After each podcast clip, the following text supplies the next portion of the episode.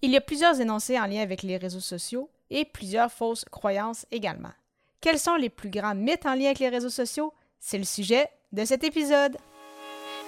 Les médias sociaux en affaires est votre rendez-vous hebdomadaire pour en connaître davantage sur les différents réseaux sociaux et les plateformes de création de contenu dans un contexte d'affaires. Chaque semaine, je, Amélie Delebel, répondrai à une question thématique qui vous permettra d'appliquer concrètement ces conseils pour votre entreprise.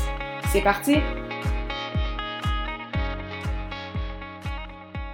Salut et bienvenue sur les médias sociaux en affaires, épisode 192, alors qu'aujourd'hui je réponds à la question quels sont les trois plus grands mythes en lien avec les réseaux sociaux? Alors, sans plus tarder, je vais rentrer déjà dans le vif du sujet. Donc, tout d'abord, le premier plus grand mythe que je vois en lien avec les réseaux sociaux, c'est de penser que le nombre d'abonnés, le nombre d'impressions, euh, le nombre de commentaires sont les plus grands indicateurs de succès sur les réseaux sociaux.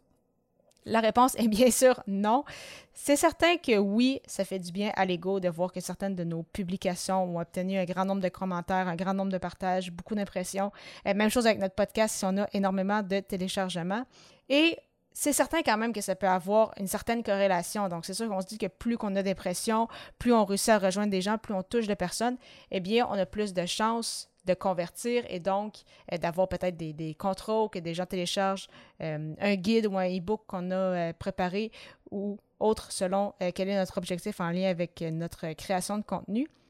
Mais ça ne veut pas nécessairement dire que parce que tu as beaucoup de succès sur les réseaux sociaux, que nécessairement que ton entreprise fonctionne. Et à l'inverse, ça ne veut pas dire que parce que tu n'as pas beaucoup d'interactions, que nécessairement les gens ne te voient pas ou que les gens ne vont jamais communiquer avec toi. Parce que de mon côté, ça m'est arrivé. J'ai eu des clients aussi qui m'ont dit euh, Amé, il y a des gens qui euh, n'interagissaient jamais avec moi, j'avais jamais vu son nom nulle part.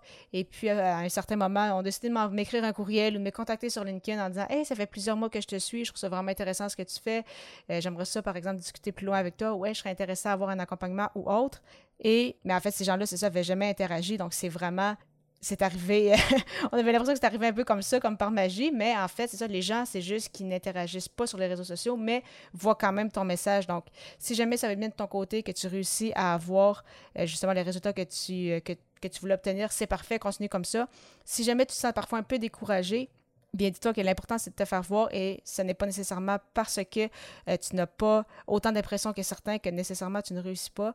Et à l'inverse, ça ne veut pas nécessairement dire que euh, quelqu'un d'autre semble être ultra populaire sur LinkedIn, que nécessairement sa business fonctionne bien. Donc, vraiment très important de garder ça en tête. Un deuxième mythe en lien avec les réseaux sociaux, c'est qu'il faut être actif sur toutes les plateformes. Je te rassure, ce n'est pas le cas.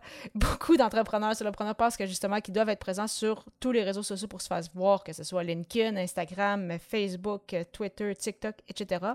Cependant, c'est beaucoup plus efficace de se concentrer vraiment sur les plateformes avec lesquelles tu es à l'aise au départ, que ce soit une ou deux plateformes, surtout si tu es peut-être moins habitué ou plus habitué. Là, je sais qu'il y en a qui ont une certaine aisance, qui sont déjà sur les réseaux sociaux depuis plus longtemps, donc pour eux, c'est plus facile. Pour d'autres, c'est vraiment un défi de déjà être sur une plateforme. Donc, vraiment, y aller avec une ou les plateformes avec lesquelles tu es à l'aise et que tu sais que tu peux euh, y retrouver ton persona parce que oui, c'est sûr que le personnage, c'est important, on veut essayer de toucher notre audience cible, mais en même temps, il faut avoir du plaisir aussi en faisant justement notre création de contenu, en publiant sur les réseaux sociaux, en passant du temps sur cette plateforme. Il faut quand même que ça devienne quelque chose qui ne devienne pas une corvée, en fait. Donc, si on a l'impression que, ah, mais publier pour, sur Facebook, pour moi, c'est une corvée, ça risque d'être difficile, puis c'est ça, ça va être complexe d'essayer d'être créatif, de vouloir justement essayer de développer un peu plus la plateforme, essayer de voir euh, les nouveautés, essayer de voir qu'est-ce qui est possible de faire pour optimiser qu'est-ce qu'on fait si on n'aime pas la plateforme au départ. Donc vraiment, essayer d'être à l'aise, prendre, prendre notre aisance, développer des stratégies, euh, essayer d'être justement de publier au minimum une fois par semaine, donc bâtir une constance. Et après ça, on peut décider d'aller sur une deuxième plateforme, puis une troisième par la suite. Mais vraiment, c'est ça. Il ne faut pas penser que quand on se lance en affaires ou si on se dit, bon, mais là, maintenant, j'ai l'impression avoir un petit peu plus de clients, là, tout d'un coup, on décide de publier sur 5-6 plateformes en même temps. Euh, vraiment, c'est une, une, meilleure c'est la meilleure façon, en fait, pour euh, décider finalement de tout arrêter après quatre semaines en se disant qu'on était écœuré des réseaux sociaux puis on ne voudra plus jamais y retourner.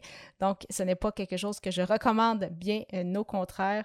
Donc, c'est ça. Il faut, faut se donner une chance. Donc, vraiment, un réseau social à la fois et monter graduellement la cadence et le nombre de plateformes selon votre aisance ou si justement tu décides de faire à l'aise à un gestionnaire de réseaux sociaux qui va pouvoir t'aider justement à l'élaboration d'un calendrier de contenu, peut-être publié sur tes réseaux sociaux, qui va peut-être t'aider aussi à répondre aux, messages, donc peut-être plus un gestionnaire de communauté. Donc vraiment, c'est ça, ce sont toutes des, des possibilités, mais est-ce qu'il faut être actif sur tous les réseaux sociaux?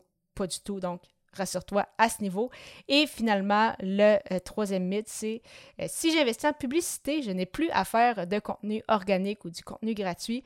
Ça aussi, c'est une très grosse erreur. Ce n'est pas un ou l'autre. En fait, ce serait vraiment les deux parce que la publicité va aider avec euh, ton contenu, va aider en fait si ça va déjà bien, ça va juste donner en fait une poussée euh, supplémentaire, mais ça ne remplace pas le contenu organique. Donc c'est vraiment juste une action supplémentaire, une action de plus dans ta stratégie globale, dans ta stratégie marketing. Mais même si tu fais de la publicité, il faut quand même que tu crées du contenu. Si tu as un podcast, il faut quand même créer des épisodes de podcast. Euh, si tu as un, blog, continue d'écrire des, des articles de blog. Même chose avec ta chaîne YouTube et même chose sur tes plateformes de euh, réseaux sociaux. Ce n'est pas parce que tu fais de la publicité Facebook que tu ne dois plus en fait publier sur, sur ta page. Donc bien, bien au contraire. Donc vraiment Investir en publicité, c'est juste une stratégie complémentaire qui va vraiment t'aider. Euh, c'est sûr qu'on le sait justement avec les, algorithmes et tout, les plateformes veulent qu'on mette de plus en plus euh, ben, de l'argent en fait en publicité, donc ça va être de plus en plus difficile de se démarquer uniquement euh, gratuitement. C'est toujours possible, on a plein de façons d'optimiser, mais c'est certain que si on veut vraiment rejoindre plus de personnes, essayer d'avoir des, des, nouveaux, des nouveaux leads, donc essayer d'avoir des nouvelles personnes, par exemple, sur notre liste de courriels et autres, eh bien, c'est certain qu'un investissement en publicité euh, va devoir être, euh, pensé dans sa, stratégie, mais euh, la publicité ne remplace pas le contenu organique, donc heureusement ou malheureusement pour certains. Donc, en souhaitant que tu aies apprécié cet épisode et si tu souhaites justement avoir un moment avec moi pour discuter de ta présence sur les euh, réseaux sociaux, comment tu peux optimiser le tout pour être en mesure de convertir et générer de revenus, c'est le moment car mon calendrier est ouvert avec plusieurs plages horaires. Donc, pour prendre rendez-vous, simplement te rendre au amiedelebel.com baroblique consultation et au plaisir de te retrouver à l'épisode 193 alors que je répondrai à la question pourquoi faut-il absolument répondre aux commentaires? Au plaisir.